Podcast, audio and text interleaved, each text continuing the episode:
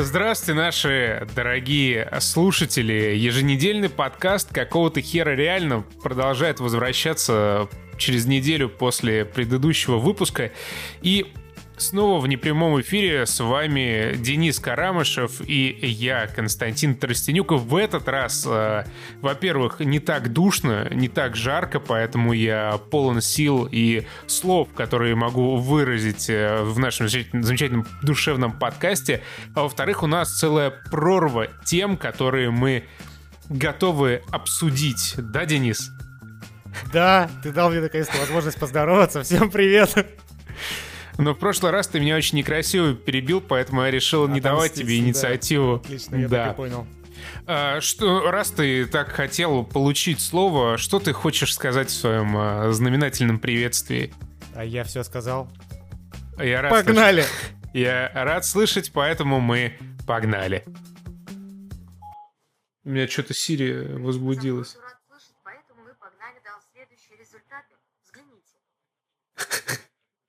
Забавно.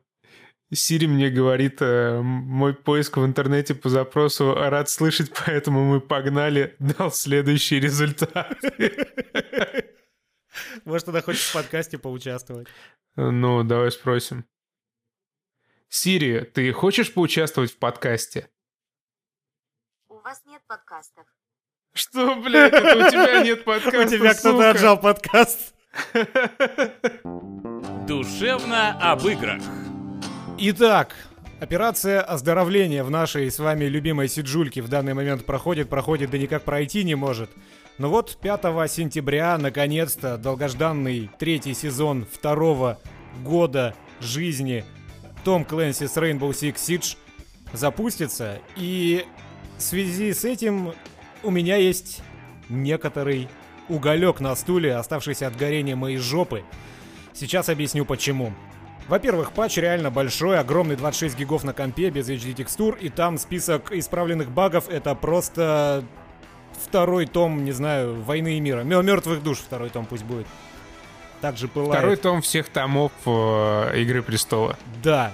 Э, очень много улучшений в игре, прям отличных улучшений. Например, дым, наконец-то, от дымовых шашек, от э, стрел арбалетных Капитао будет у всех игроков одинаково отображаться, а не у каждого по-своему. Уберут... Спустя два года. Спустя два года, да, наконец-то Ubisoft так... Ах, черт! Я где-то видел одно сообщение, сказал их дизайнер главный. Видел одно сообщение, чувак жаловался, что дым как-то некорректно отображается. Вот, вот так вот операция оздоровления проходит в Сидже. Да, и послушали одного человека, послушали святые люди, святые разработчики. Да, молодцы. Да. И что-то там еще какие-то нововведения классные, я их не помню уже. Но не суть. Суть в том, от чего у меня горит жопа бешено. Э, прикол в том, что э, за какими-то непонятными аргументами и отмазками решили удалять карты из игры. Причем не сразу удалять, но в общем суть в чем. Есть казуальный режим, в который играть неинтересно, потому что там вот слишком длинный раунд, там нету рейтинга, соответственно, там нету эмоций. Это все равно, что, знаете, в покер играть на пробке от бутылок с вином. Какая такая херня, короче. Есть классный рейтинговый режим. И сейчас э, из 17 карт, которые будут доступны, по идее, в сентябре, сейчас их 16 будет 17, в рейтинговом режиме будет какого-то хера всего 9. Причем эти 9 это те карты, которые одобрены для турниров ESL. То есть это те карты, которые максимально сбалансированы. Там не будет базы... То есть, то есть Ubisoft приравнивает наш деград-отряд к ESL игрокам. Да, я уверен, что они именно про наш деград-отряд думали, когда принимали это решение, потому что оно крайне деградационное. Э, объясню почему. Мне, блин, нравится дом. Мне нравится база Херифорд. Мне нравится хрен с ним самолет, он еще нормальный, более-менее, играть можно. Но этих карт не будет, не будет уже с 5 сентября с нового сезона в ротации рейтингового режима. На них нельзя будет поиграть в рейтинге. И ладно, если мы уберем, в принципе, вопрос того, что нравится лично мне, некоторые карты, которые мне не нравятся, оттуда пропали. Все равно остается вопрос, какого хрена, зачем Зачем Ubisoft да вы нет, приравниваете? Ты... Я тебе сразу хочу сказать, что ты, во-первых, не прав, смысле? А во-вторых, наполовину Ubisoft делает все абсолютно правильно. Окей, пусть он делает... А, объясни мне тогда, почему Ubisoft в рейтинговом режиме, который, э, контент которого и так э, по большей части ограничен тем, что защищаются, обороняются, атакуются одни и те же точки в основном. Сейчас они э, контента еще меньше дают игрокам в рейтинговом режиме. Почему они приравнивают задротские абсолютно ESL турниры к рейтинговому режиму? Зачем так ущемлять? Скажи мне, я Для так понимаю... того, чтобы людям было проще адаптироваться и легче играть. А, Но адаптироваться а, непонятно, непонятно здесь мне только одно, почему а, плейлист делается один на весь сезон. Вот это мне только непонятно.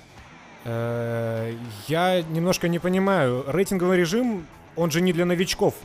Это же не так, как в Лоле, мол, ребята, мы вам из 120 героев дадим трех, чтобы вы осваивались и учились играть. Рейтинговый режим это, блин, рейтинговый режим, туда и пускают только с 20 уровня.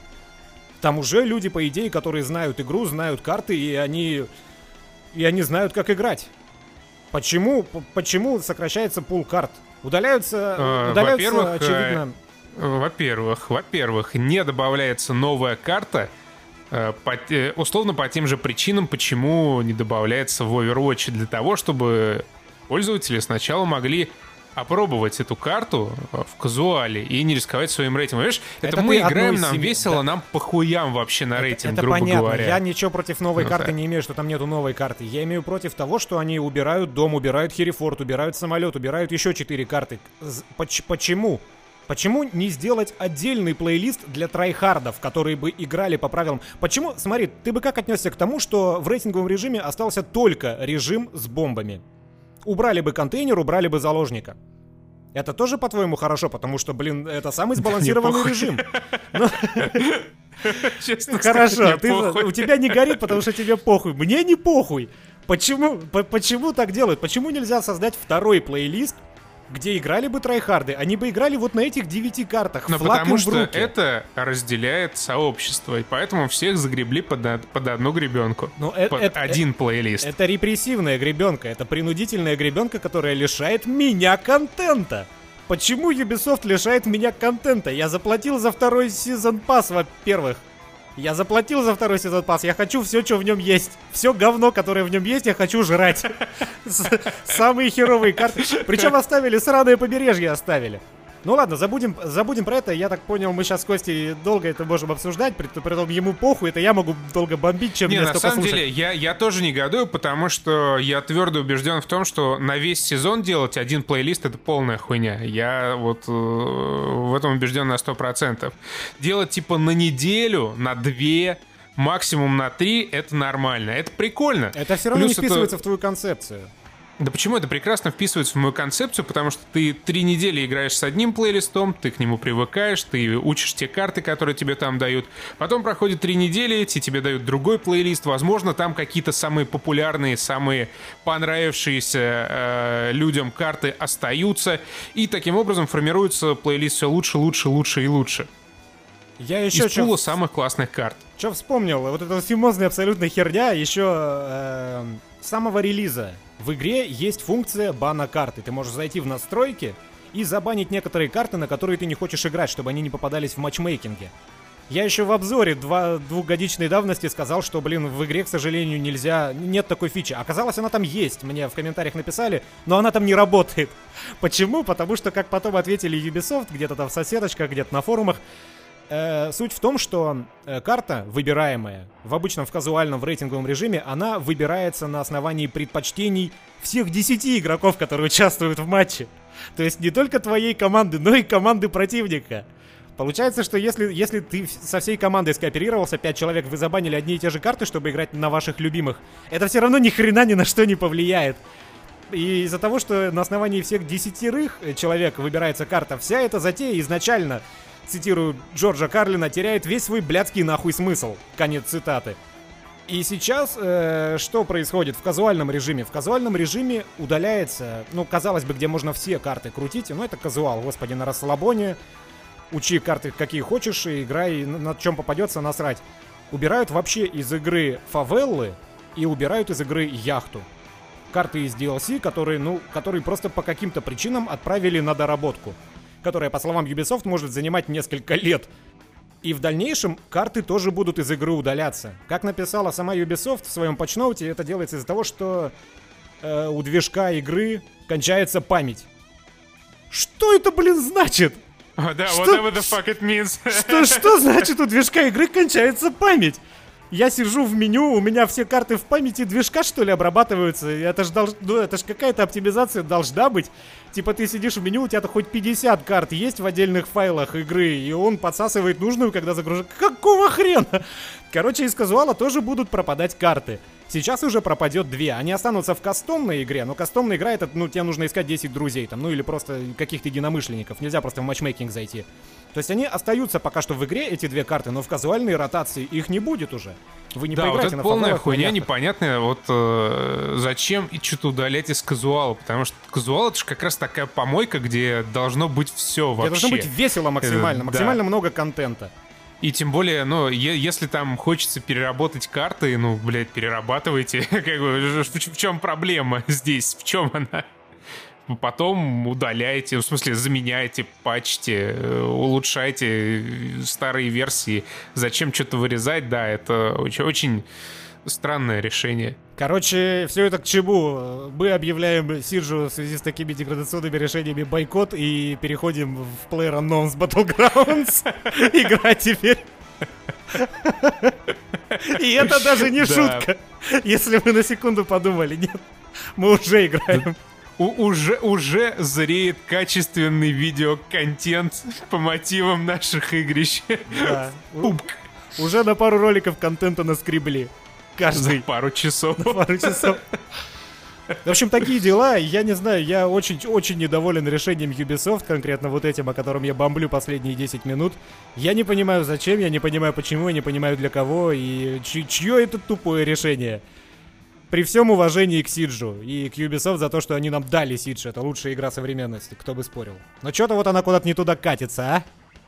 Да, но меж тем добавят трех новых оперативников. И это, кстати, тоже меня немножко напрягает, потому что вот за эти два года появилось в игре всего два оперативника с бомбами, ну, э, с ловушками. Изначально был Капкан, и появилась потом Фростюха. В одном из, по-моему, даже в самом первом DLC она появилась. Сейчас в одном э, патче добавляют еще в защиту двух оперативников с ловушками. Одна глушит, как эко-дрон, а другой какие-то шипы расставляет немеренное количество штук по карте, которые невидимые, в которые вляпаться нехер делать, и которые тебя пьянят и дамажат со временем. Мне кажется, засада превращается в Tower Defense, блин. Когда ты выбираешь четырех оперативников в защите с ловушками, расставляешь эти ловушки и сидишь куришь на базе.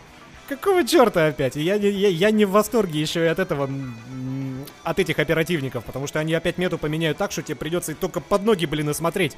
Когда в противников-то стрелять, когда ты на каждом метре можешь какое-нибудь говно вляпаться. Ну, я вот здесь вот э, в противоположном лагере, потому что для меня мои, так сказать, отношения с Сиджем уже достигли таких высот, когда мне, в принципе, вообще похую, что Ubisoft делает с игрой, лишь бы это было что-то новое. Например, PlayerUnknown's Battlegrounds. И вот это был очень интересный творческий переход. А ты, ты хоть... Ты хочешь что-то... Ты хочешь поговорить про... Ты хочешь поговорить об этом? Про Player Unknown's Я- Battlegrounds? нет, я хочу просто уйти от темы Сиджа, потому что мне уже горячо. Сейчас у меня в квартире пекло. А, ну тем у нас вообще до жопы, и в принципе, на самом деле, раз уж мы начали уже играть э, в Battlegrounds, я не вижу ни одной причины, по которой мы не можем кликбейтнуть этой темой в заголовке подкаста, поэтому можно краем слова зацепить э, наш overall experience. А, ну хорошо, PlayerUnknown's Battlegrounds это какая-то невнятная хуйня, но в компании бегать бодро. Да, я с этим абсолютно согласен. Я по мотивам... Сколько у меня? Почти 5 часов уже наиграно. Я на самом деле не очень понял всеобщей истерии. Э, игра, ну, такая довольно дубовенькая. По концепту ты просто пидоришь вперед. И умираешь. Ты идешь, идешь, идешь, и в конце а концов там ты умираешь. получится. Но это реально весело, если играть э, с друганами. Ну, в принципе, не знаю, та же история, что, по-моему, с любой мультиплеерной игрой, ну, кроме... Не, в батлу одному нормально играть, и в Call of Duty тоже. Ну, короче, вот э, мне кажется, Battlegrounds это вот э, одна из тех игр, в которые невозможно играть одному, хотя вот наш, блядь, крыса, он с этим нихуя не согласится, потому что до того, как мы с ним в первый раз поиграли, он там где-то уже надрочил 75 часов, сука. Но я абсолютно согласен с Костей, одному там бегать, по-моему, это крайне унылое занятие.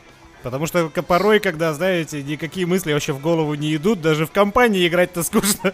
Уже ты пять минут пидоришь по лесу куда-то, блядь, в сторону белого круга, а сзади тебя бежит синий круг. И чё, блядь? Весь геймплей. Да, плюс э, стрельба, она, она э, лучше, чем вообще в любой другой игре из раннего доступа, чем в H1Z1, чем в, ну, DayZ, я не знаю, есть ли смысл, блядь, поминать этот труп, э, чем в Расте, чем, ну, вот в, в, во всем вот этом, но все равно, говорит, немножко дубовенькое, э, весьма инертное передвижение и, ну, не шибко комфортно э, играется, но, но, блядь, весело. Мы вчера, когда погоняли вместе, конечно, угорели дико, особенно когда Денис начал вот эти свои fire э, раскидывать во все стороны. Это отличная история, вы увидите это еще в нарезках, но я просто не могу ее не рассказать, потому что это было мое такое великое впечатление. Зашли, зашли, значит, в деревню какую-то, рейдим ее, там ищем пушки. Мы с Андреем Маковеевым в одном доме. Денис, я вообще не знаю, откуда он, блядь, прибежал, но где-то в другом месте он был. Вот, и я слышу в бойс-чате орут что-то там, Аллах Акбар какой-то. Вот, и вижу на первом этаже, естественно, Маковея ебанули. Вот, э, смотрю, он ползет, бедняжка, на второй этаж ко мне по лестнице подбирается, и враг, враг за ним несется, но не тут-то было. Костян со своей верной винтовкой остановил вражескую угрозу, и, и думаю, все, опасность миновала. Можно поднимать Андрея, который ранен, который ползет.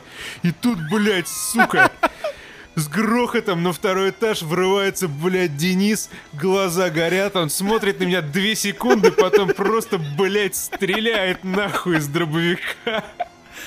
Все было не так на самом я деле. Я принял тебя за врага. Все, все было не так, потому что когда я ворвался в этот дом, там еще, блин, один человек был живой внизу, и он как раз шел наверх Кости. Но я его замочил и побежал дальше, чтобы, ну, своих товарищей спасать. Поднимаюсь наверх, там стоит два тела, но я и стрельнул. Видимо, я не входил в число товарищей Дениса. Все мы совершаем ошибки, давайте забудем об этом. Да, фановая игра, ожидайте массу контента по ней. Не знаю, я, я вот э, предсказываю часов 40 Battlegrounds, и потом я прощу и отпущу, скорее всего. Я вот сколько ты предсказываешь? Я... Ты имеешь в виду 40 часов контента или 40 часов геймплея? Не, ге геймплея, конечно. Не знаю, я думаю, часов 5, и меня заебет эта херня.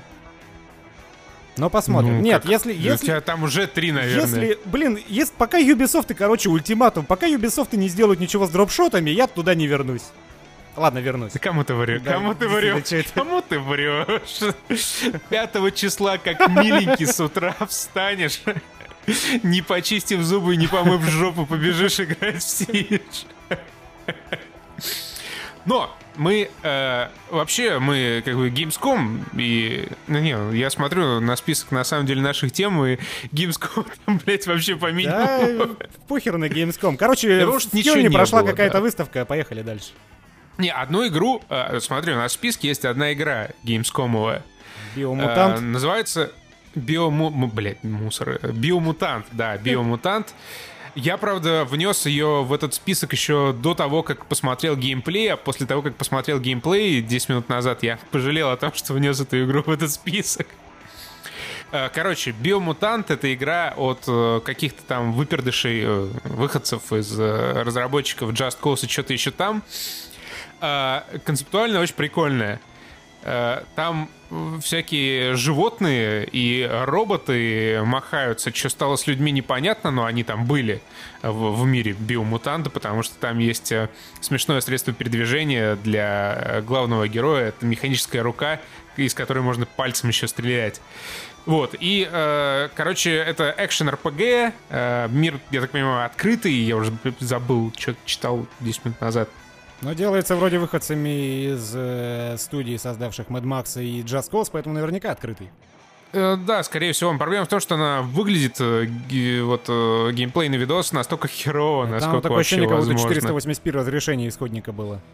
Он там... Ну, помимо прочего, плюс она мне напомнила, э, вот у THQ еще есть а, игра сейчас в производстве, господи, третья часть А, про бабу с цепью. Фуриосу, блять. Да. Darksiders 3. Darksiders 3. Вот как она называется. Darksiders 3. Мне показалось, что... Я, я вообще на самом деле херово помню... Блин, я о чем не говорю, я все херово помню. немного грустно. Вот, э, немного херово помню геймплей Darksiders, Dark- Darksiders 3, но Биомутант мне во многих моментах показался таким бесстыдным э, ресайклом э, вот этой вот э, приключенческой фуриосы и вообще выглядит крайне дешево, крайне скучно, крайне уныло, хотя концепт звучит прикольно. Но зато в главной роли там Рокет из Стражей Галактики. Нет, э, это не енот, это красная панда. Какая нахер панда, там крыса какая-то переросток. Ты, э, ты чё не... Ты, ты- это красная панда, а не обычная Блять, он панда. же серый.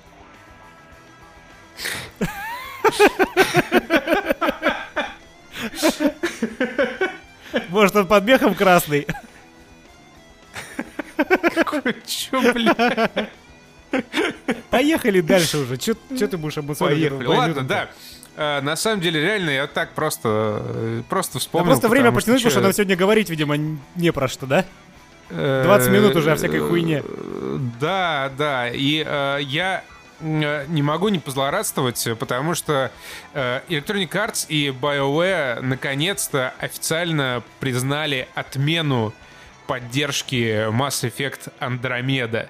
То есть патч, э, в котором они, э, разработчики, исправили неправильный диалог э, трансгендера и добавили еблю в сорокотан э, с э, синекожим алиеном, чтобы можно было пи- пидорасам ачивки получить соответствующие. Это был э, э, major update э, для Андромеды, самый большой, и ничего больше, ничего лучше уже не будет, ничего другого они не исправят. Они решили, что дальше совершенствовать игру уже некуда. Ну, как бы да, то есть э, э, трахнуть в жопу э, синего инопланетянина можно, трансгендер теперь э, отражен в игре корректно, все. Игра теперь абсолютно идеальна и исправлять в ней больше нечего. Что А про самое- кварианцев вы прочитаете в комиксе. да, да. Что самое забавное, сюжетных DLC, ну, как, в общем, все уже, наверное, знали, знали, все уже поняли, тоже не будет. Поэтому все вот эти вот сюжетные хвосты, крючки про бедных кварианцев и кто там еще с ними в ковчеге был, они отправляются прямиком в э, лит- литературный мусор по мотивам, который выйдет э, когда-нибудь однажды. И вот там вот вы сможете познать, в какую парашу прилетели кварианцы и как они там будут гнить. А, Занавес. об отмене, вернее, не об отмене, а э, о будущем серии Mass Effect, тем не менее, высказались два очень важных человека. Сейчас я открою ссылку, чтобы увидеть, кто второй, потому что я, угадайте, забыл, угадали. Первый — это Кейси Хадсон, э, буквально Иисус, на которого молятся бедные, уставшие, разбитые, и сколько их там осталось, фанаты игр BioWare, потому что Кейси Хадсон в своем твиттере написал, что он, блядь, не для того в BioWare вернулся, чтобы однажды не захотеть не поработать над Mass Effect. Это первое. А во-вторых, э, ситуацию прокомментировал э, вице-президент Electronic Arts Патрик Содерлюнд. Он сказал, что обычно он на такие спекуляции никак не реагирует. Но это Mass Effect, поэтому Mass Effect никто не забросит. И однажды, как только они найдут правильный вектор развития для серии, Mass Effect непременно вернется. Правда, помнится, мне Андромеда тоже была э, новым правильным вектором развития серии. Но в следующий раз, возможно, Кейси придет и порядок наведет. Но, может, конечно, и не придет. Вот такая вот грустная и печальная история. Я сожалею, э, я скорблю о всех тех, кто вот эти вот полгода сидел и думал, ну вот сейчас они выпустят патч и все исправят.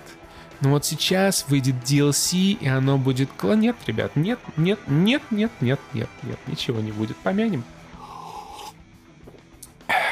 Депресняк нагнал. Поехали уже дальше, наверное, да? Денис прям вообще просто как э, на ралли скачет. Все, все вперед, все вперед. Хорошо, давай. Я много разговариваю, поэтому вот потрясающую, э, прекрасную кликбейтовую тему про Half-Life 3 я отдаю тебе. А, еще и Half-Life. Господи, да, короче, на стоп-гейме есть новость. Там написан э, сюжет несостоявшийся Half-Life 2, эпизод 3. Идите читайте. Короче, ребят, про Игру Престолов, про Бэйби Драйвера, про Тюльпанную лихорадку, про все есть э, где-то написанные буквы. Мы давайте, ну не будем тратить время. Да, а что ты? Ты хочешь пересказывать сюжет, Костя? Это твоя прерогатива, я не могу этим заниматься. Ладно, хорошо, давай. Хорошо, мы двинемся дальше. И вот здесь опять я буду говорить, потому что во время Gamescom произошел еще один важный для меня анонс. Как вы помните, два выпуска назад мы с Денисом обсуждали игру Horizon Zero Dawn, которую я, скажем так, чуть-чуть похуесосил за то, что э, мне в ней категорически не нравится игровой процесс. И услышав меня, Sony и разработчики из Guerrilla Games выпустили новый режим сложности, который называется то ли для дебилов, то ли еще как-то, я точно не помню. И суть его заключается в том, что он настолько легкий, что можно вообще ни о чем не заморачиваться. Все умирают враги э, буквально от каждого чиха Элой, а ты просто движешься вперед и следишь за сюжетом. С тех пор я поиграл в Horizon еще 30 минут. Что? Тебе... Довольно великое достижение. В смысле, и ты больше не хочешь играть, или ты все-таки проникся? Э, нет, я хочу дальше играть, но просто с тех пор вышел еще новый Uncharted, и в него я еще не поиграл вообще. Что на самом деле грустно. Я думал, что в этом подкасте я расскажу о том, как было мне классно проходить uh, Lost Legacy, но в итоге... Вот, кстати, да, разочаровал, раз, разочаровал меня новый Uncharted, и я сейчас объясню почему. Uh, в прошлую среду я пришел домой, уставший с работы, с диском. Думаю, ну, сейчас вот я перед сном обмажусь Хлоей, прям вот просто м-м, обмажусь с ног до головы. Хлои Фрейзер. Я вставляю диск э, в свою PlayStation. И чё? Ну, скачался патч, окей, это было э, предсказуемо.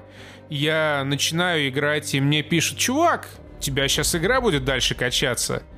Какого хрена? Почему так? Это же консольный гейминг, все должно по-другому работать. Ты как и, будто ну, последние пять лет спал где-то в фуге, в криогенной. По-моему, сейчас любая дисковая игра так, блин, работает на PlayStation. Я, я редко играю на PlayStation, поэтому для меня это стало неожиданностью. И я, и вот оно там что-то скачалось, и я нажимаю кнопку играть, и походу там не докачались текстуры, потому что, знаешь, э, э, позади такой пейзаж красивый какой-то в открывающей сцене, а потом на переднем плане, э, на передний план выходят человечки, они вот просто как на той картинке с Drake Face ом все. Я в ужасе выключил игру, чтобы, ну, не портить себе experience, не портить себе впечатление. Я читал, я потом в интернете прочитал, что это у меня граф, графон не скачался. Блять, как это вообще возможно? И э, вот я оставил на ночь качаться э, в прошлую среду и больше не запускал. Такая вот грустная история моего знакомства с Uncharted Lost Legacy. Короче, Костя поставил игре проходняк. А мы едем все-таки дальше или нет? Не, хорошо, ладно, давай, как, как скажешь, давай, куда хочешь поедем. Ну все, кино. Душевно о кино. Итак, господа, Эдгар Райт, небезызвестный выпустил наконец-то новое кинцо, на этот раз целиком и полностью американское. Называется «Малыш на драйве». И мне кажется, с э, названием проебались как наши локализаторы, так и сам Эдгар Райт, потому что хрен знает. На фильм «Малыш на драйве» я бы никогда не пошел, если бы не трейлеры и прочее. Как, собственно, и на фильм «Бэйби Драйвер». Э, суть в чем? Это типичный Эдгар Райт с офигенным визуалом, с охерительным э, монтажом. Погоди, напомни, что он еще снимал? Он снимал типа «Крутых легавых», «Зомби по имени Шон», «Армагеддец», э, вот все с этим, как его звать. О, неплохо, то есть у него наконец-то вышел хороший фильм. Ни хера себе, вот это ты сейчас очень... Ты сейчас, ты сейчас себе вырыл очень неглубокую могилу. Ну, продолжай, хорошо. Это все такой же абсолютно ураганный монтаж, и как следствие это очень драйвовый и очень бодрый фильм. Фильм про гонщика. Малыш, так зовут нашего главного героя почему-то, это какой-то то ли аутист, то ли просто какой-то, я не знаю, слишком скованный не в меру парниша, у которого постоянно звенит в ушах из-за аварии, он из-за этого слушает музыку, и он работает на, скажем так, на мафию водителем.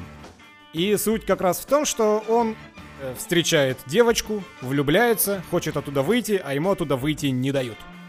Это, скажем так, веселый фильмец, но я бы не сказал, что это комедия, какие, например, были, ну вот из перечисленных только что мной, например. Какие это были комедии из той трилогии, не особо много я лично запомнил шуток. Но, тем не менее, несмотря на их э, практически полное отсутствие, э, фильм смотрится все равно на веселе. Это такой легкий полубоевичок. Скажем, ладно, пофиг, полукомедия. Потому что он э, без напряга, без какого-то непонятного надрыва, без жести, что примечательно для боевика. И, в принципе, легкий, балдежный, веселый фильм, который есть еще за что похвалить, и я обязательно похвалю, и в том числе и поругаю. Я удивлен, что э, ты, как большой ценитель трейлеров, еще вообще не отметил самое важное, что есть в этом фильме. Это совершенно фантастический аудиовизуальный ряд и синхронизацию звука с э, видео, потому что это что-то просто за гранью фантастики. Каждый бит соответствует э, чему-то на экране. Все под музыку, все в ритме. То есть вообще все, начиная от э, простого хождения вперед главного героя, заканчивая пересчетом банкнот и нажиманием кнопок на циферблате лифта. Здесь все подчинено своему ритму и своему такту. И настолько виртуозно, настолько круто сделано, особенно с учетом того, что э, ну, э, саундтрек этого фильма — это песни. Я не знаю, они специально написаны, ну, там Почему? Там куча классики. старые просто песни, да. Вот. Э, я просто не знаю, есть ли среди этого что-то написано специально для фильма, но, может быть, есть. Короче, э, почти все песни, или, скорее всего, все, но я просто не допер до половины, они так или иначе соотносятся с происходящим, они подобраны со смыслом, и весь визуал он идет в ритме с аудио. И это просто, это реально, это драйв. То есть ты смотришь это кино, и ты как на драйве. И, в принципе, что они там говорят, что они делают — это не так важно, потому что важно то, как они это делают и как круто все это смонтировано, как круто все это снято и как круто все это поставлено. Потому что это нужно быть, ну, реально, у меня просто не, не, не укладывается в моей маленькой головешке, э, каких вообще усилий может стоить э, сделать сцену, в которой э, идет, значит, парень, танцует, подпевает своему айподу, это все снято одним дублем, а на улице идут еще другие люди и тоже подтанцовывают, какая-то ритмика постоянно соблюдается, с другой стороны, на другой улице еще стоит саксофонист, и он тоже чего-то там подсвистывает на своей дудочке в такт, и это прямо вау, просто на кончиках э, мурашек. Э, да, и я подхвачу. Э, прикол в том, что фильм на самом деле сюжетом особо не цепляет. Может, опять какие-то трудности перевода, но многие диалоги, особенно диалог э, главного героя с героиней, со своей новой знакомой, я недоумевал, когда их слушал. Но, предположим, пацан немножко блаженный и может так задумано по сценарию, но суть как раз в том, что даже если, мне кажется, смотреть его можно на английском, вообще ни хрена не понимать, но все равно проникнуться этим фильмом, потому что это действительно виртуозно снято. Э, одна сцена, когда у меня, как всегда бывает такое, что одной сцены у меня отбивается все по эмоциям, была перестрелка.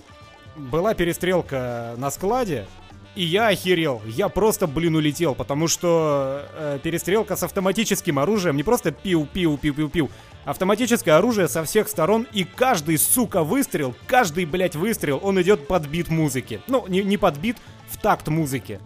Это вот как раз то, что бывает, ну, в трейлерах, которые я люблю. Просто трейлер, его э, склепать достаточно просто, чтобы у тебя в такт это все подходило, потому что в трейлере ты просто мешанину из кадров делаешь э, максимально эпичных. И, ну и все, не связанных по смыслу. А здесь это вполне осмысленная длинная сцена, в которой нужно показать и экшен, показать и, те, и тем временем, чтобы у тебя не было никаких хронологических разрывов и прочих смысловых, чтобы монтаж был грамотный с точки зрения повествования, а не только с точки зрения вот этого аудио, сочетания аудио-видео ряда. И это сделано просто, блин, великолепно. Это просто абсолютно гениальная работа. Я до сих пор не понимаю, как так можно было сделать. Я где-то уже потом видел, читал, слышал, что все сцены фильма, они записывались под эту музыку. То есть она играла, если не в наушниках у самого Эдгара Райта, то где-то она, блин, играла, и все, весь фильм снимался под музыку. И это, блин, просто охренительно. Вот, ну вот, блин, на этот фильм надо идти, потому что это, мать вашу, искусство. Даже если вам не интересна эта тема, даже если вам не интересны перестрелки, если вам не интересна комедия какая-никакая там есть, то на него нужно, блин, просто сходить, просто чтобы это увидеть. Потому что вот это, ну, сука... Ну, это, это, грубо говоря, как Бёрдман. Ты смотришь, тебе, в принципе, может быть не очень интересная история, тебе, может быть, не очень нравятся персонажи, но ты смотришь, и ты просто охуеваешь, потому что это сделано настолько круто, что просто вау. Это, просто вау. Это, это та ситуация, когда на происходящее тебе, в принципе, поебать, потому что тебе просто... Это, это, знаете, как прийти на какую-то картину уставиться, которую ты никогда не замечал, и сидеть в галерее, на нее пялиться полтора часа и охреневать, насколько она классная. При этом вообще ни о чем толком не думая, а просто вот смотря и поражаясь тому, насколько, вот, насколько это здорово. И с этим фильмом та же самая беда. В нем есть некоторые нелепости по пла- в плане сценария, в плане сюжета, в плане мотивации героев под конец, особенно с Кевином Спейси. Что произошло, я так и не понял. А что, что тебе не понравилось с Кевином э, Спейси? давай, я не, я не буду спойлерить. Сейчас, сейчас будут спойлеры. Не, не, не, давай, давай, не, давай без спойлеров, потому что, ну, ребят, реально надо сходить, мы не будем спойлерить, но я тебе потом расскажу. Э, было несколько Но моментов. Нет, я, я, я понял, тебе не понравилось то, что он сделал Финальный разворот. в лифте да, и перед да, ним, да? Да, да. Я, я а этого почему? просто не понял, потому что это было нелогично. А, а? Смотри, он Нет, же, давай не будем вникать, же... наспойлерим же, блин, сейчас, Кость. Ну да пуп, ну чё, ну как, ну ёпта. Да, ты же ты ж согласен, что это не важно. Даже если мне это не понравилось, то это в принципе не важно, потому что фильм все равно охрененный. Потому ну, что, я просто хотел сказать, счету... что это вполне логично, то, что произошло. Хорошо, я с тобой соглашусь, это было полностью логично, я был неправ. И, э, блин, чё, о чем я сейчас блин. хотел сказать? К чему я вел? Ну, ты ввел к тому, что тебе не понравилось, и начал с Кевина Спейси. Да, есть э, в этом фильме, например, э, я полностью понимаю, я отдаю себе отчет, что объективно это действительно охрененное кино, это э, это что, что, что-то в некоторой степени уникальное, что, блин, нужно посмотреть, чтобы просто э, прикоснуться к прекрасному. Такими пафосными словами. Но, тем не менее, меня этот фильм некоторыми, некоторыми своими нюансами отталкивает. Во-первых, как я сказал, довольно невнятная история с диалогами и со всем, что в этом есть главного героя с главной героиней, о том, как они знакомятся, как у них развиваются отношения. Немного меня отталкивает главный герой. Это Энсел Элгард, который... Где играл-то, господи? В Дивергентах, по-моему, каких-то он играл. Виноваты звезды, Дивергент. Он играл, и я вот когда смотрю этот фильм, я понимаю, что он немножко не от мира сего, что он немного пришибленный. Но я вот смотрю, э, например, на сцену, когда он вот идет по этой улице, которую Костю описал, и танцует я вижу, что, блин, танцует он не в такт и как-то несколько неказисто, и я что-то такой... «Э, но потом я понимаю, что, блин, фильм не мюзикл, как бы, это не профессиональный да погоди, танцоры. ты чё, какой не Подожди, в такт? Нет, я нет. следил за каждым его шагом, и там все было предельно нет, в такт. хорошо, да, не, не, не в такт, не отточенные движения. То есть видно, что, ну, какие-то непрофессиональные движения, и ты чего-то ждешь. Вспомнить любого... Спайдермена третьего вспомни, когда он шел по улице, и у него все это было куда органичней. Здесь видно, что пацан не умеет танцевать, но пытается. И какое-то такое, знаешь, создается просто впечатление, что э, что-то актер немного не то. И, но я понимаю, что это, блядь, так и должно быть. Так и должно быть, просто у меня такое, знаете, секундное чух, отторжение, но потом мозг догоняет, что не, все нормально на самом деле. Также он, вот этот пацан, который, ну, сроду не герой боевика, не Брюс Уиллис, когда он там в конце начинает хмуриться и зло из-под лоби смотреть на врагов своих, это тоже выглядит довольно смешно. И я сразу такой, оу, не, а хотя да, нормально. Потому что, блин, я опять же вспоминаю, что, ну, сука, серьезно, это так и должно быть по фильму. Потому что чувак реально не Брюс Уиллис, не герой боевика, и он не должен быть крутым и пафосным постоянно. Такие мелочи меня отталкивали, но, блин, это лично мое и на ваше... То есть на вердикт о том, что фильм охеренный, это никак вообще ни в какой степени влиять не должно. Э, несмотря на то, что ну, весь фильм завязан, как мы уже с Костей говорили, на музыке и на звучании, на сочетании аудиала-визуала, прикол в том, что меня этот фильм мог зацепить еще сильнее, но мне не понравилась музыка. Вообще. Я причем, я понимаю... Я согласен, не, не хватало Циммера. Я, я причем, я смотрю, я понимаю, что она офигенная, что она офигенно встроена, что это именно то, что нужно фильму. Как, как и вот главный персонаж такой полуаутист. Но, блин, она мне не нравится. Мне не очень интересно слушать. То есть, например, с саундтреком Стражей Галактики я проникся сразу же. У меня половина песен из этого саундтрека в плейлисте на телефоне. Я постоянно слушаю. Прям мое, зашло. А вот здесь ситуация обратная вот просто не зашло. Я вижу фильм, я восторгаюсь тем, насколько охеренно Эдгар Райт все намонтажил и снял, но вот, вот не цепляет, к сожалению.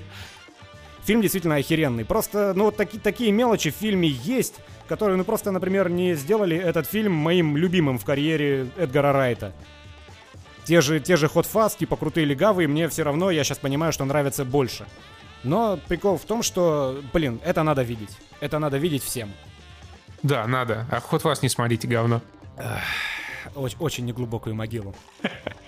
Есть еще сказать еще? Uh, не, я, я рад за Райта, что он снял наконец-то хорошее кино. Пора бы уже, пора, пора уже было. И, в принципе, на этом uh, мы можем перейти к нашей еженедельной рубрике «Кара Делавинь». «Кара Делавинь недели», да, конечно же. Душевно о Каре Делавинь. Я, кстати, откопал еще какой-то непонятный британский сериал, э, в одной серии которого играла Кара Делавинь с какой-то старой бабкой в тандеме, поэтому... И ты посмотрел Нет, его весь, я да? не посмотрел, но к следующей неделе, в случае чего, у меня тоже будет материал для этой рубрики. Э, так, о чем это я? Ну, Денис посмотрел «Тюльпанную лихорадку», я, к сожалению, не смог, потому что она идет каким-то сверхограниченным прокатом. Да, мне тоже это показалось странным, потому что у нас в России релиз одновременно был в один и тот же четверг и «Малыш на драйве» и «Тюльпанная лихорадка». При этом «Тюльпанная лихорадка» два сеанса в день, а «Малыш на драйве» 20 сеансов в день. Ну, в моем кинотеатре, например.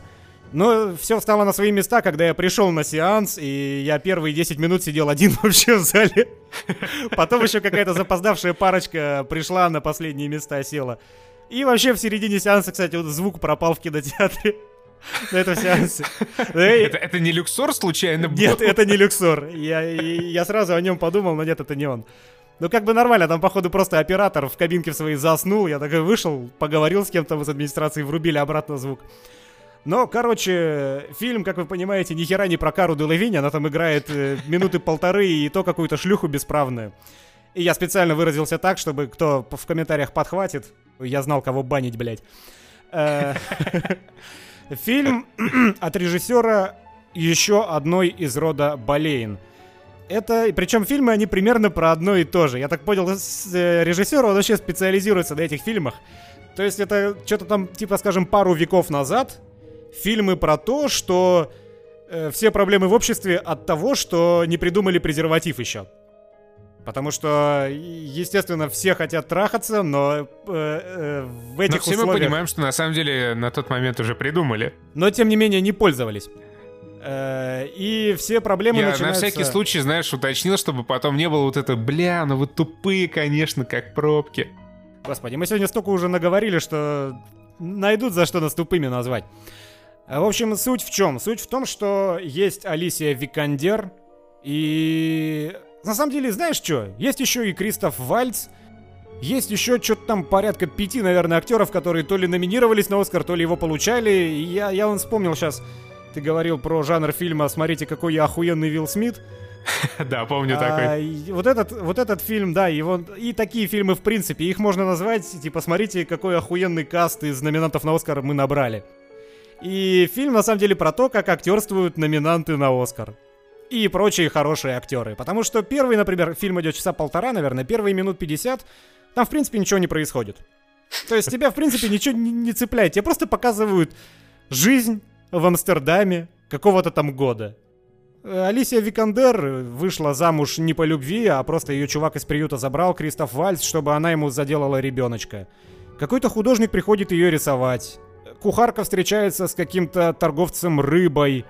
Э, тюльпанная лихорадка это какие-то, блин, тюльпаны продаются подпольно в подвалах.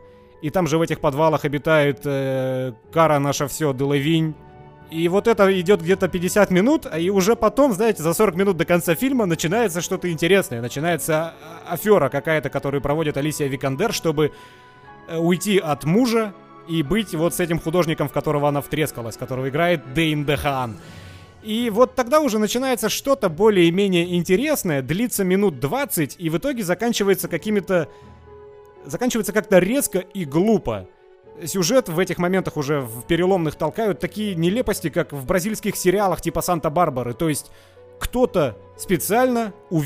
кто-то кто-то случайно увидел, как Алисия Викандер трахается с не, не своим мужем. Случайно абсолютно мимо проходил, увидел, и оп, это поворотная точка сюжета. Потом кто-то шел мимо и случайно подслушал чей-то разговор, и опять, оп, поворот, поворотная точка сюжета. Это какой-то низкий прием, который я не понимаю.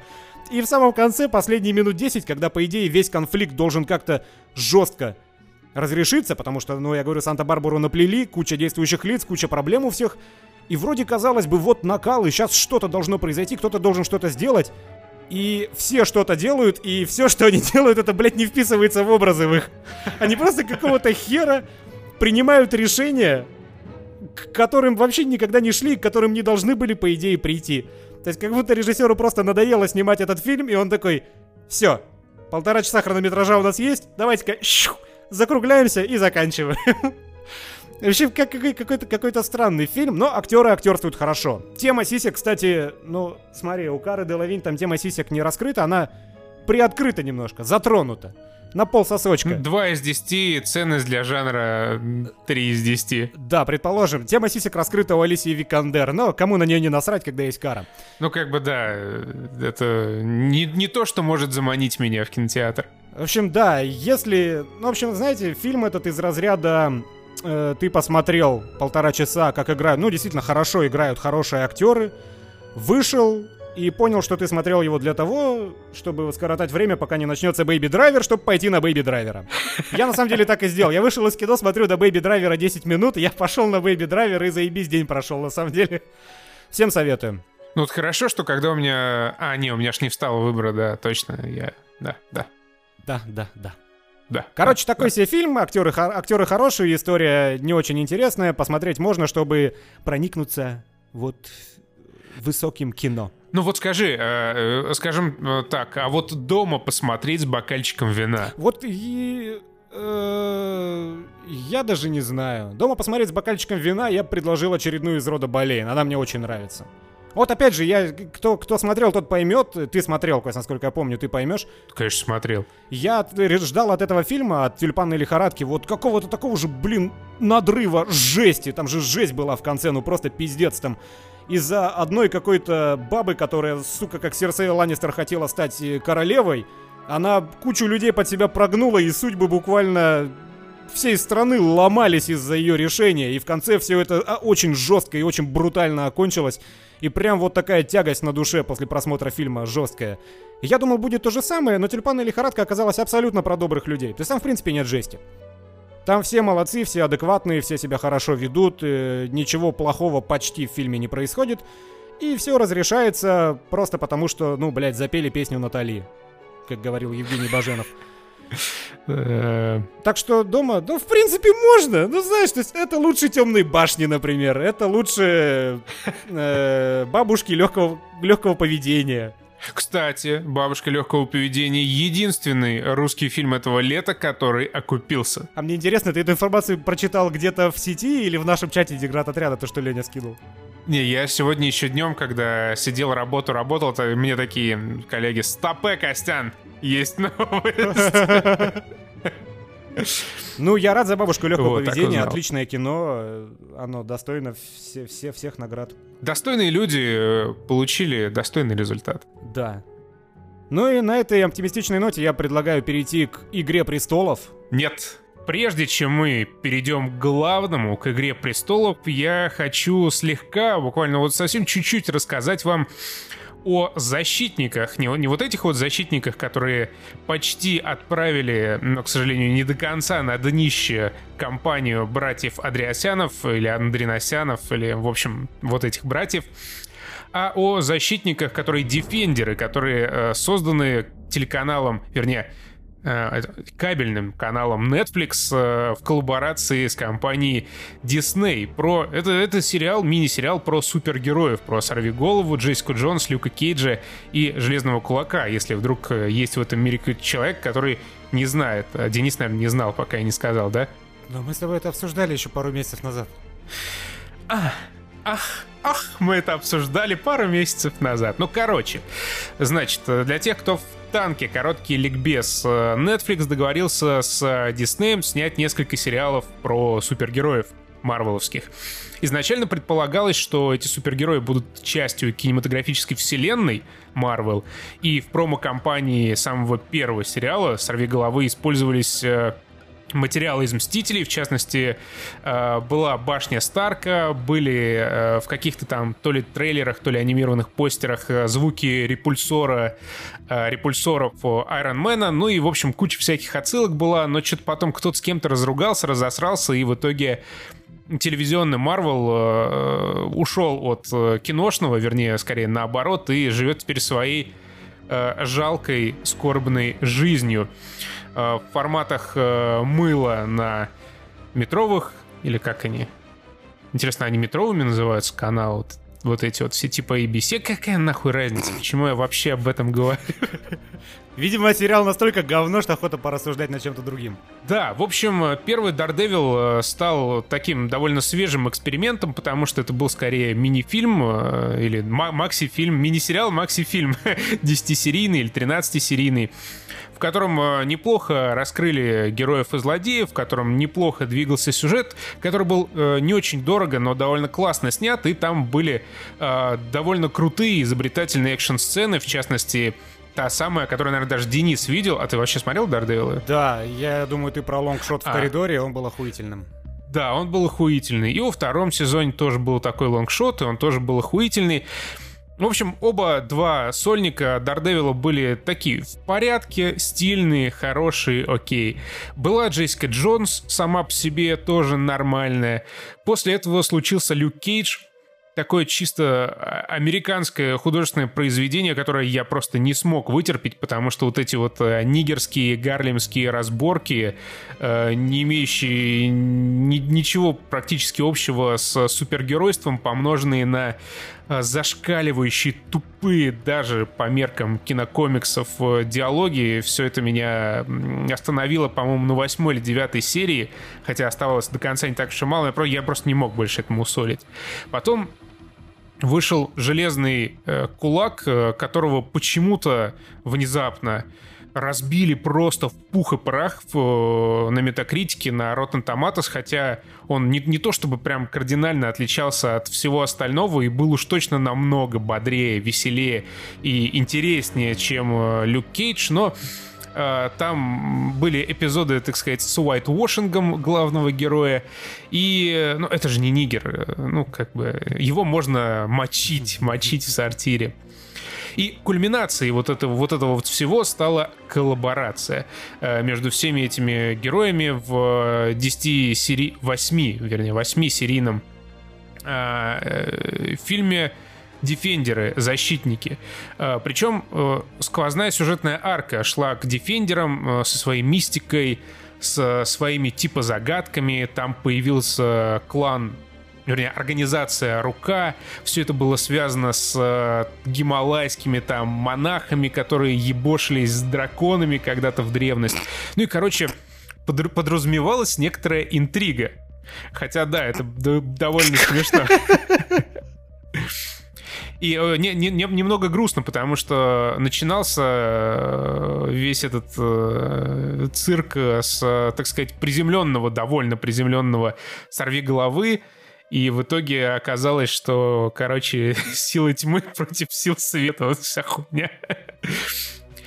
Но э, сюжет и сценарий, и диалоги, и химия между персонажами, они настолько хуевые в защитниках, что это это, конечно, не наши защитники и все еще не Бэтмен против Супермена, но крайне, крайне разочаровывает. Равно как и очевидная низкобюджетность э, шоу, потому что все снято, опять же, очень красиво. Там э, просто снимаю шляпу перед там декораторами, цветокорректорами и оператором, потому что там типа у каждого героя есть свой цвет. У Дардевила это красный, у Джессики Джонс синий, у Люка Кейджа там желтый. И э, всегда, ну или почти всегда, когда присутствует в кадре определенный герой, доминирует определенный цвет. Мне очень запомнилась сцена, когда в полиции Джейску Джонс допрашивали, она сидела в такой синей комнате, ну, освещенной синим цветом, а Сорви голова, типа, был ее адвокатом, ну, в образе своем мирском. Мэтта Мёрдока, и когда он открыл двери, чтобы зайти в, в, эту, в допросную, эта дверь была красной, и это было очень красивое сочетание цветов, и в том числе символичное, потому что вот его цвет красный. Но, к сожалению, вот эти прекрасные цветовые решения, они не спасли сериал от э, сокрушительной тупости и отсутствие вообще хоть какой-то интриги. В итоге оказалось, что организация «Рука», ну, это просто какие-то злодеи, и, ну, они, короче, хотят жить вечно, и, в общем, все. все, что они хотят. Слушай, а я что-то не понял. Все пять сериалов снимал Netflix, получается? Да. А, ну, блядь. Они, походу, просто дедосом решили взять вершину эту супергеройскую. И наснимали много контента. Ну, ну как вершину? Днище, днище супергеройское. Ну да, там два сезона, вернее, ну два с половиной, если учитывать еще железного кулака, мусолили тему черного неба, что это типа какое-то супероружие, какой-то человек с суперспособностями, в общем, что-то такое, что принесет с собой апокалипсис. В итоге это оказалась просто женщина, которую возродили из мертвых, и она классно дралась. И как бы все. Заебись. При том, что э, вообще, в принципе, вот этим всем дефендерам мы мог навалять, ну, любой бомж на улице. Мне, меня дико смешил э, всегда вот «Железный кулак», может быть, поэтому я его с удовольствием досмотрел, потому что там всю дорогу он твердит «Я железный кулак, сокрушительное оружие, я бессмертный железный кулак». При этом все, что он может делать, это э, напругать свою кулачину и один раз в сутки ее разряжать в кого-нибудь, потом ему надо э, заново свое чи заряжать, и он, короче, бесполезен фактически все, все остальное время своей жизни. Отлично. Люблю, когда в сериалах по комиксам э, проскакивают э, нотки механики Скайрима. Ну вот, короче, вот эти все горе-герои собрались. Естественно, чтобы э, сериал не закончился на первом же эпизоде, им периодически подсовывают какие-то вообще дико убогие конфликты межличностные мол, кто-то от кого-то что-то скрыл, и все такие, М, ты пидорас, ну раз ты от нас умолчал какую-то маловажную деталь, ну в таком случае наши пути расходятся, и хуй совсем, пускай весь мир погибнет. И вот они что-то то дерутся, то не дерутся, то друзья, то не друзья. А тем временем вот эти вот злодеи, которые просто какие-то чуваки, э, ну, которые хотят жить вечно, и в общем-то все. Они роют э, туннель, вернее, яму под э, Нью-Йорком, для того, чтобы извлечь э, какую-то эссенцию, некое вещество, которое дарует эту э, вечную жизнь из костей э, драконов, которые там под Нью-Йорком покоятся. Ну, в смысле, уже мертвые драконы. И почему-то эта добыча непременно должна привести к обрушению всего Нью-Йорка, ну, то есть буквальному под землю. Хотя почему вообще непонятно. Э, я надеюсь, в комментариях мне объяснят, потому что в конце они, короче, ну, как бы прорываются под землю, они находят эти скелеты, они э, начинают их э, потихоньку распиливать, и, в общем-то, ничего плохого не происходит до тех пор, пока, блядь, дефендеры сами сами нахуй не взрывают, блядь, дом, который стоит на этой пещере, и не обрушивают его. Вот, да, э, просьба, вот кто понял этот момент, пожалуйста, объясните мне его в комментариях, потому что да, там это вообще никак не раскрывается. Они вот всю дорогу, все 8 серий говорят, вот Нью-Йорк падет, Нью-Йорк падет, Нью-Йорк падет, в буквальном смысле мы доберемся до этих костей, Нью-Йорк сгинет, все умрут, все погибнут. В итоге они добрались до костей, и как бы ничего, Нью-Йорк как стоял, блядь, так и стоит. Ну, без учета, конечно, уничтоженного дефендерами здания. И в конце еще, знаешь, такой супер-мега убогий клиффхенгер, как раз уже уровня Бэтмен против Супермена, вот прям как там в конце. Если ты помнишь, конечно, это позорное говно. Не, у меня это ушло из памяти. Стерлось само. Организм сработал. Ну, кто, кто не понял, тот поймет, как говорится. И, в общем, э, довольно грустно, что Netflix так быстро сдулся. Еще грустнее от того, что, ну, особенно на фоне, блядь, престолов, от того, как дешево все это смотрится и выглядит. И в таком контексте вот непонятен мне ростер э, набранных персонажей, потому что Люк Кейдж это, короче, нигер, э, у которого там непробиваемая кожа, который суперсильный, может поднимать машины, огромные глыбы. И очень смешно смотреть, как э, вот у него полторы экшн-сцены, и как он в них э, пенопластовые шлакоблоки дико корча гримасы поднимает. Хотя, ну, по большому счету, там, одного этого Люка Кейджа было бы достаточно, чтобы распиздошить просто все то здание, которое они поломали при помощи взрывчатки. Вот, и э, грядет еще третий сезон «Сорви головы» и «Punisher» отдельный. Вот я надеюсь, у них все будет э, чуть получше, и Джессика Джонс тоже будет еще одна. Но в целом, конечно, планка качества, она неумолимо э, скатывается в седа, вот, куда-то в те дали.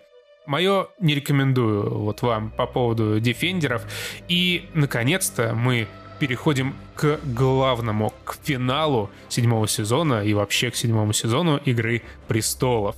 Да, пока Netflix э, сосет песос, HBO ебашит напалмом, вбухивает огроменные бабки в свой сериал, э, Дэвид Бенни в DB пишут охерительный седьмой сезон, и наконец-то он вышел до конца, и нам с Костей есть что обсудить. Хотя тут э, лично, лично я буду только восторгаться, если Костя сейчас может что-то обсудить то я просто в полном экстазе, я ловил оргазмы на протяжении всего сезона. Ну, знаешь, я, я, я буду немного доебываться просто потому, что почему бы и нет. Ну да, действительно. А я пока тогда повосхваляю этот замечательный седьмой сезон и сериал в целом.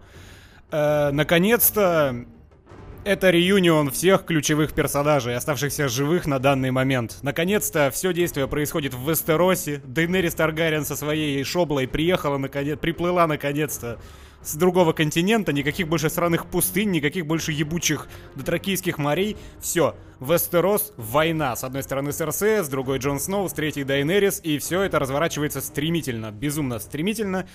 И э, все это, во-первых, выглядит потрясающе. Я чуть призадумался после этого слова. Все, все это выглядит потрясающе. Бою, боевых сцен, наверное, от силы штуки 4, ну вот масштабных за весь фильм, но они сняты настолько охеренно, что просто нет слов. Операторы выцепляют настолько офигенные кадры, что просто можно их отдельно смотреть в отрыве от сюжета и все равно получать некоторую дозу кайфа. Драконы летают, херачат людей огнем, э, с таким напором, что там земля дыбом встает и все разлетается в клочья. Э, воюют, э, воюет маленькая горстка героев с огромной толпой, несущейся на них по озеру мертвецов живых. Что там еще было, я и уж не снова помню. ебашат драконы. Снова ебашат драконы. Главное, короче, драконы. Все это выглядит офигенно, но куда больше, естественно, в «Игре престолов», само, самой «Игры престолов». И это тоже великолепные диалоги, как всегда, настолько острые, что буквально можно, не знаю, от звука из... Жопу порезать. Да, от... порезать себе жопу от звука из наушников, когда ты смотришь его. Все персонажи клевые, как, как и всегда. Диалоги острые, смотреть крайне интересно. И поскольку кончились наконец-то сраные книжки, ну, есть некоторые хотя бы... Есть некоторая интрига, что произойдет. И самое, что главное, действительно все вместе. И лично для меня этот сезон он вернул на радары Игру Престолов. Для меня. Потому что предыдущие пять сезонов мне казалось, что сериал катится, блядь, в никуда. Дейнерис это 5 сезонов, 7, 6 сезонов шлялась по сраной пустыне и ни хрена не предвещала того, что что-то изменится. Э, все терки, которые происходили в Вестеросе, они тоже как будто ни к чему не вели. Это, знаете, были каждый сезон как, ну, какой-то отдельный сериал, который, ну, сюжет которого не особо вписывается во что-то общее. Нет, не вижу, не вижу я цели, к которой идет сериал, и я не верил, что он когда-нибудь закончится. Сейчас, наконец, уже понятно, что следующий сезон, в последнем сезоне можно будет грамотно историю закончить. Безумно интересно, чем она кончится. И вот седьмой сезон, он стал некоторым для меня. Это может быть субъективное мнение, но для меня в нем подведены некоторые, некоторые промежуточные итоги. И я этому безумно рад. Наконец-то... Ну, я бы на самом деле даже сказал, что фундаментальные вполне итоги подведены. Да, то есть, в принципе, ну, за исключением там пары сюжетных веток, вот можно было бы завершать, и у меня бы наконец-то появилось чувство удовлетворения. И оно у меня появилось. Потому что предыдущие сезоны это зло постоянно побеждает добро, и от этого, сука, сердце кровью обливается, и жить неохота после просмотра очередной серии с этими Рамзи Болтонами, отрезающими письки и насилующими Санс, и вот прочим говном. Постоянно раком нагибали персонажей, Старков, всех, короче, протагонистов. И ты сидишь, блядь, и думаешь, нахуй я это смотрю, сука, я ж, блядь, мне жить после этого больно будет. А в этом сезоне, наконец-то, наши э, все главные... Наши опиздюливают их. Да, наконец-то ви- видно, как выросли персонажи. Ария вернулась, закончила свое вот это длительное обучение, и она, наконец-то, вот действительно взрослый, уверенный в себе, понимающий, как устроен мир, видевший жизнь человек, который ебашит людей направо и налево, вообще похуй глазом не моргнув. Э, про кого я там еще все хотел сказать и все, все забываю? Про Дейнерис, про Джимми. Про Дейнерис, да. Когда Дейнерис э, шлялась по пустыне, у меня лично не было. Там нам показывали, как растет персонаж, но вот сейчас видно, когда она вернулась в Вестерос, и по тому, как она себя в Вестеросе ведет и какие решения принимает, уже понятно, что, блин, болеть надо за нее 100%. Не за Джона Сноу, не за Серсею Ланнистер, что очевидно, а вот именно за Дейнерис. Уже видно, что она будет офигенной королевой. Все, ты, уже тебе расставлены все акценты, и ты уже понимаешь, к чему, к чему, к чему наконец-то сериал стремится. И действительно, если сравнить сейчас первый сезон и последний сезон, видно, как выросли персонажи и виден прогресс в кои-то веке. Потому что та же Ария Старк, она была как потерянная в первом сезоне, так она потерянная была вплоть до шестого. Ну, в конце шестого она нашла себя, и вот стала уже тем, кем она есть. Та же история в некоторой степени с Сансой, в некоторой степени с Джоном Сноу и вообще со всеми. Вот я наконец-то просто увидел прогресс в сериале, сюжетный именно, и все, я, я получил удовлетворение. Теперь я со спокойной душой жду заключения и не парюсь топ. У меня все же э, пригорел пердачел от одного момента, но пригорел довольно сильно. Со спойлерами Где... ты сейчас будешь? Нет. Где, сука, блять, ебучий призрак? Че тебе так Какого сдался этот призрак? Хуя? Мне нравится этот волк. Мне, блядь, вообще нравится вот эта тема с волками благополучно просто нахуй проебанная во всем сериале Капитан. Ты просто столько жаловался, что нету призрака, и ни разу вообще, по-моему, не вспомнил про псину Арии. Да псина Ария, она в первом сезоне убежала и вот, блядь, появилась в последнем на 20 секунд, хуй знает зачем, хотя лучше бы эти 20 секунд законно отдали, блядь, призраку, который вообще ни разу, ни разу, блядь, за сезон не появился в кадре, даже в качестве, я не знаю, какого-нибудь, блядь, чучела, стоящего рядом с Сансой. Могли бы реально хотя бы чучело, блядь, рядом с ней поставить, чтобы было видно, что призрак, он вообще в принципе существует еще в этой кинематографической, блядь, вселенной Игры ну, Престолов. Я думаю, его... Или я не знаю, что он ушел сниматься в спин своем, где он, блядь. Может, его повесили, знаешь, на стену как ружье, и он выстрелит в какой-нибудь там финальные схватки последнего сезона финального.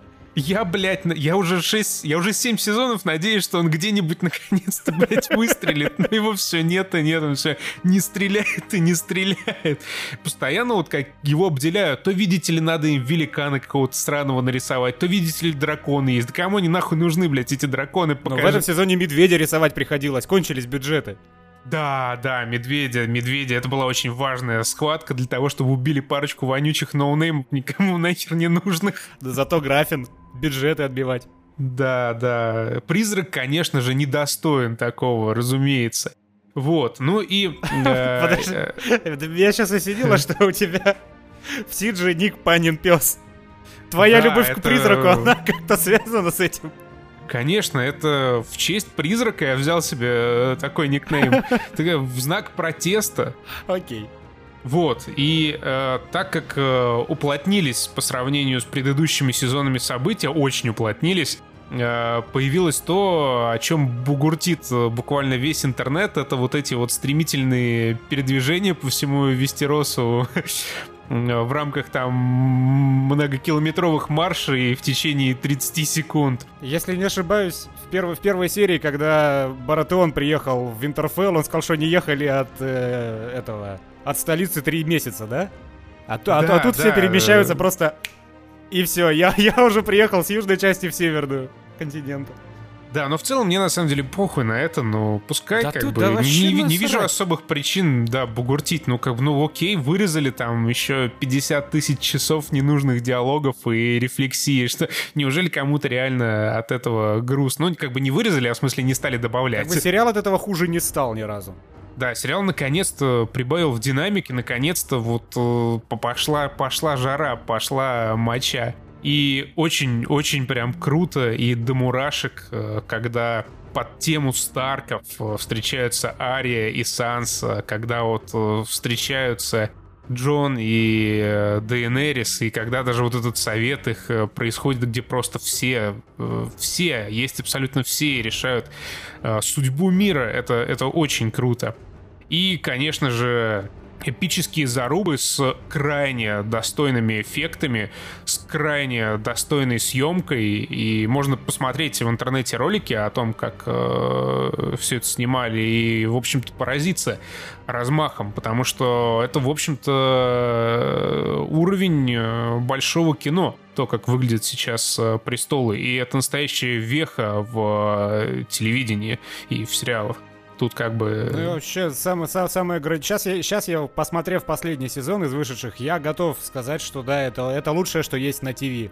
До этого у меня были еще сомнения, потому что, ну что-то как Но сейчас, после этого сезона, особенно после последней серии седьмого сезона, это просто бомба.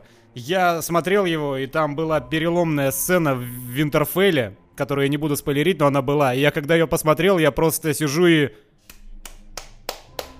начал как дебил аплодировать, сидя один у себя в квартире. себя по заднице? А? Нет, ладошкой об ладошку.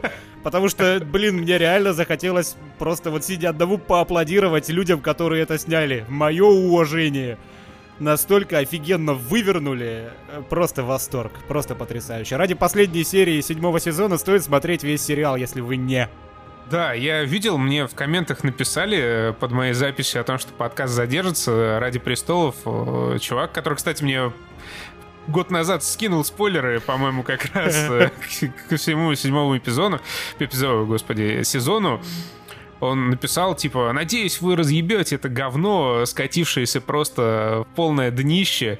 И я, я не знаю, как бы, что вообще реально может не нравиться в седьмом э, сезоне «Престолов». Наконец-то, наконец-то развитие. Чувак читал, надо полагать, э, утекший сокращенный сценарий сезона, а не смотрел вот все то великолепие, которое посмотрели, собственно, накануне мы с тобой. Да, посмотрели мы с большой радостью, чего и вам непременно советуем. И если Денису больше нечего добавить, на этом мы будем сегодня закругляться. Да. Плюс мне кто-то сейчас звонит, поэтому мы закругляемся уже. До, до связи когда-нибудь. Пока.